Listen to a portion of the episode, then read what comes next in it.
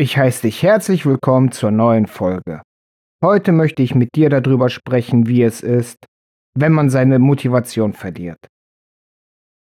In letzter Zeit bekomme ich immer wieder mit, dass die Leute demotiviert sind und gar nicht mehr wissen, warum sie etwas machen. Ob das jetzt beruflich, privat ist oder in Missionsarbeit oder wie auch immer, das scheint momentan irgendwie so eine Art Trend zu sein. Und ganz oft ist dann die Frage im Raum, warum mache ich das? Warum mache ich jenes? Wieso überhaupt? Und wir vergessen dann ganz oft an die Anfänge zu denken, nämlich daran, warum wir überhaupt mit etwas angefangen haben. Wenn wir also in der Missionsarbeit sind, in der Verkündigung, wie auch immer, wenn wir mitbekommen, dass die Leute uns nicht zuhören wollen, zum Beispiel, weil denen es nicht passt, was wir ihnen erzählen, weil es ihnen nicht passt, wie wir etwas sagen. Oder einfach, weil das Gesagte nicht mit ihrer Weltanschauung zusammenpasst. Dann ist es erst einmal sehr demotivierend. Nicht, wenn es mal passiert, sondern wenn es ständig passiert. Und wir haben ganz oft den Antrieb, die Motivation am Anfang, ich gehe jetzt in die Welt, ob jetzt real, virtuell, wie auch immer, und verkündige. Und wenn ich etwas sage, hören mir die Leute zu und ich kann die Leute bekehren. Und ich kann die ganze Welt retten. Das ist so grob in den meisten Fällen, womit wir anfangen.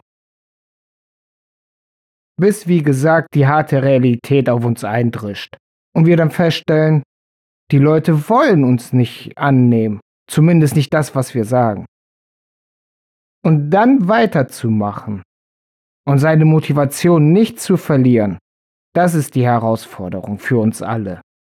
Aber wie machen wir das denn? In den meisten Fällen gehen wir her und sagen, warum, wieso? Und verstehen nicht, worum es eigentlich geht in der Schrift. Der Missionsauftrag verpflichtet uns oder beauftragt uns, als gutes Beispiel voranzugehen und die Welt zu belehren. Aber zu Anfang heißt es, geht raus und erzählt. Und wenn die Leute euch nicht annehmen, euch nicht zuhören, dann geht weiter. Klopft euch den Staub ab und geht weiter. Nur wir machen uns ganz oft daraus eine Pflicht. Wenn es nach uns geht, müssen die anderen uns zuhören müssen die anderen etwas von uns annehmen. Aber genau das ist der Fehler. Wir müssen begreifen, dass das Verkündigen, das Erzählen, das ist, was wir sollen. Wir haben gar nicht die Möglichkeit, andere, ja, zu bekehren, wenn sie nicht wollen. An den Punkten, wo du deine Motivation verlierst, wo du überhaupt nach dem Sinn von etwas nachfragst, da solltest du dir vor Augen halten, wir haben keinen Einfluss auf die Welt. Als Nachfolger Christi sind wir ein Teil des kleinsten Volkes. Und das Problem ist nicht, dass wir klein sind von der Menge. Das Problem ist, wir lassen uns viel zu viel von der Welt anstecken. Die Welt sagt, alles, was irgendwie Erfolg haben will oder als Erfolg deklariert wird, muss messbar sein. Aber das setzt ja voraus, dass wir eine Macht haben. Aber wir haben keine Macht. Zumindest nicht, wenn wir ohne Gewalt leben. Wenn wir also niemanden zwingen, uns zuzuhören, haben wir keine Macht dazu und keinen Einfluss darauf, ob uns jemand zuhört, ob sich jemand was von uns annimmt. Das vergessen wir leider viel zu oft. Und wenn wir in der Schrift gucken, dann finden wir ganz viele Beispiele, wo genau dieses Denken beinahe zu Katastrophen geführt hat. Schauen wir uns Mose an. Gott gibt ihm den Auftrag, Mose, geh zurück nach Ägypten und hol mein Volk raus. Und wie reagiert Mose? Mose sagt, O Herr, ich kann nicht gut sprechen, ich kann nicht dies, ich kann nicht das. Und dann sagt er, ja, aber was ist denn, wenn das Volk mir nicht zuhört, wenn es mir nicht glauben will? Das ist ja genau das Problem, was wir heute auch haben. Dass wir den Eindruck gewinnen oder den Eindruck haben, dass uns keiner zuhören will, dass uns keiner glaubt. Und was hat Gott für Mose da gemacht? Er hat ihm beigebracht, böse ausgedruckt, Kunststückchen zu machen. Er sagte, steck die Hand unterm Mantel, und wie er sie wieder rausholte, war sie verdorrt. Und er sagte, steck sie wieder unterm Mantel, und wie er sie wieder rausholte, war sie wieder heil, wieder gesund. Er gab ihm Stab, den er auf den Boden schmiss, und er wurde zu einer Schlange. Das sind ja im Prinzip alles Kunststückchen. Aber das Wichtigste, hat er gesagt, sag ihnen, ich bin der ich bin. Das war ja das Wichtigste von allem. Die anderen Sachen war Beiwerk. Wenn die Leute ihm nicht geglaubt hätten, dann hätte Mose auch nichts machen können. Und dann so Situationen, wo wir demotiviert sind, niedergeschlagen, wo wir gar nicht wissen, soll ich jetzt mit meiner Sache fortführen oder soll ich sein lassen? Da musst du dir überlegen, woran liegt es? An was machst du es denn aus? Ob es Sinn macht, was du machst. Ganz oft vergessen wir, dass die Wege des Herrn für uns nicht nachvollziehbar sind. Wir wissen nicht, wie er etwas geplant hat. Oder glaubst du ernsthaft, dass die Hure Rahab damals überlegte, oh, wenn ich die Leute jetzt bei mir reinlasse, dann hat das zukünftig irgendeinen großen Erfolg? Nein, das war gewiss nicht ihre Motivation. Aber sie ließ die Leute rein, half den Leuten. Und das hat Auswirkungen bis heute auf uns, wenn wir die Geschichte lesen. Die Episode zeigt uns ja nicht nur, dass kleine, sündige Menschen Werkzeug Gottes sein können oder ganz oft sogar sind. Die Geschichte zeigt uns ja nicht nur, dass es eine Frau ist, die eine wichtige Rolle hatte, die Episode zeigt uns auch, dass das Handeln, was wir heute am Tag legen, in Zukunft Früchte tragen wird oder tragen kann. Wenn wir also heute irgendwem etwas von Gott erzählen, wenn wir heute irgendwem als gutes Beispiel vorangehen, dann nimmt dieser Mensch sich vielleicht nichts von uns an. Aber er sagt vielleicht in Zukunft zu irgendwem anderen, ich habe da mal einen kennengelernt und macht sich vielleicht auch noch lustig über das, was du ihm erzählt hast. Aber der Zuhörer, dieser unbekannte zukünftige Zuhörer, der macht sich vielleicht dann Gedanken und findet vielleicht zum Herrn. Da haben wir keinen Einfluss drauf. Und was wir heute machen, gerade in der heutigen Zeit, kann durchaus sein, dass Gott es gebrauchen wird für die Endzeit, wenn der laute Ruf ergeht, wo es dann heißt, mein Volk, komm raus aus ihr, damit du nicht teilhaftig wirst an ihren Plagen.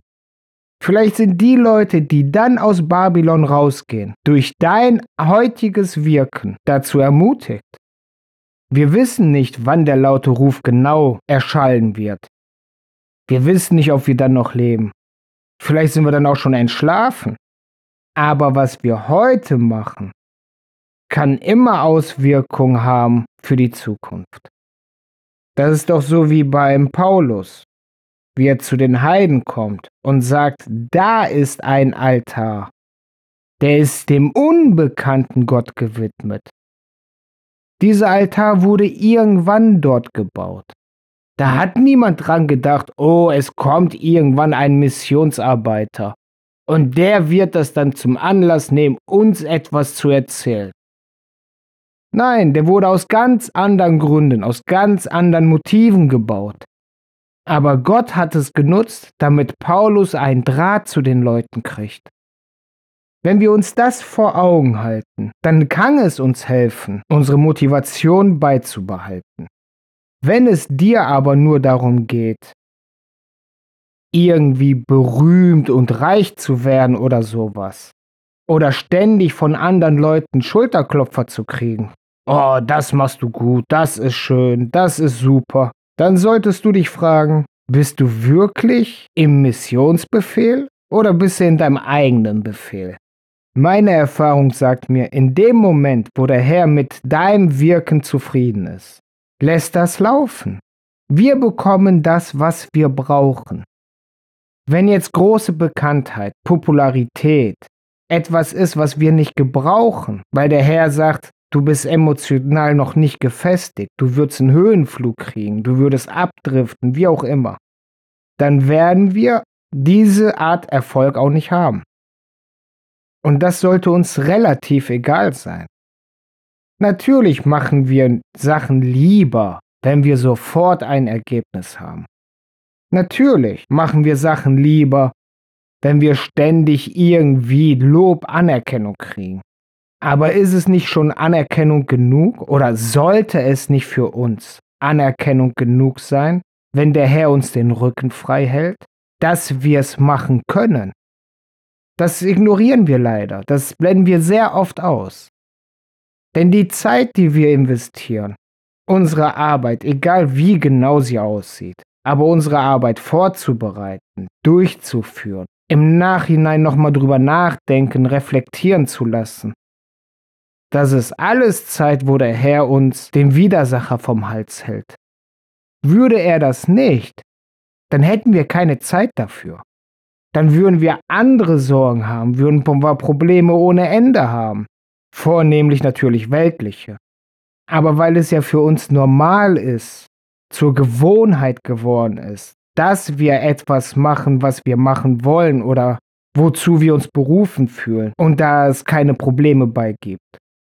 Da fangen wir an, auf einmal wählerisch zu sein, Skepsis zu entwickeln.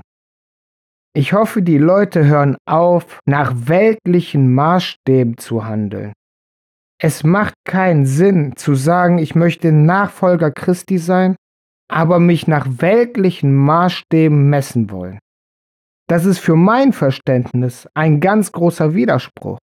Schließlich sollen wir ja nicht darauf abzielen, was hier auf Erden passiert. Oder wie die Bibel sagt, wir sollen uns keine Schätze auf Erden sammeln, sondern wir sollen darauf abzielen, was in der Zukunft liegt. Unsere Schätze sollen beim Herrn im Himmel sein. Und die Schätze sind hier im Endeffekt beim Endgericht alle Leute, die für uns sprechen. Die dann sagen, oh, er hat mir zur rechten Zeit das rechte Wort gesagt. Er hat mir dies und das gezeigt, dies und jenes erklärt. Oder einfach, er hatte zur rechten Zeit ein offenes Ohr für mich. Das sind die Schätze, die wir sammeln. Und wenn wir das machen, dann wird es uns auch wie der Hure Rahab ergehen, dass wir in Zukunft irgendwo Anerkennung kriegen. So wie die Hure Rahab im Stammbaum Jesu erwähnt wird. Das überlesen wir ganz oft, aber sie wird dort erwähnt. Welch eine Ehre, im Stammbaum unseres Erlösers erwähnt zu werden. Also das finde ich echt krass. Und eins dürfen wir nicht vergessen. Sind wir in der Nachfolge Christi, haben wir das ewige Leben. Auch wenn uns irgendwann der körperliche Tod ereilt. Wir werden mit auferstehen, einen neuen Leib kriegen und ewig leben. Und dann kann man sich immer noch darüber unterhalten, welche Auswirkung unser damaliges Handeln hatte. Also ich hoffe, jeder, der mir jetzt hier zuhört, dass du dich nicht so leicht entmutigen lässt oder demotivieren lässt, wenn du mal den Eindruck hast, oh, es läuft nicht so, wie ich will, dass es läuft. Sag dir dann lieber, es läuft so, wie der Herr es will oder zumindest wie der Herr es zulässt. Wie gesagt, wir wissen nicht, wie die Pläne Gottes sind. Wir wissen nicht, was er beabsichtigt, inwiefern er unsere Werke oder unsere Arbeit zukünftig als Werkzeug nutzen möchte. Und wenn wir die Offenbarung so ein bisschen durchlesen, merken wir sehr schnell, die Zukunft wird richtig turbulent. Und vielleicht sind dann deine Taten für irgendwen in dieser schweren Zeit, die auf uns zukommen wird, der rettende Anker das ausschlaggebende Zünglein an der Waage. Ich hoffe, ich konnte dich zum Nachdenken anregen. Ich hoffe, ich konnte schaffen, dass du wenigstens ein bisschen mehr motiviert bleibst und freue mich, wenn du das nächste Mal wieder einschaltest. Bis dann.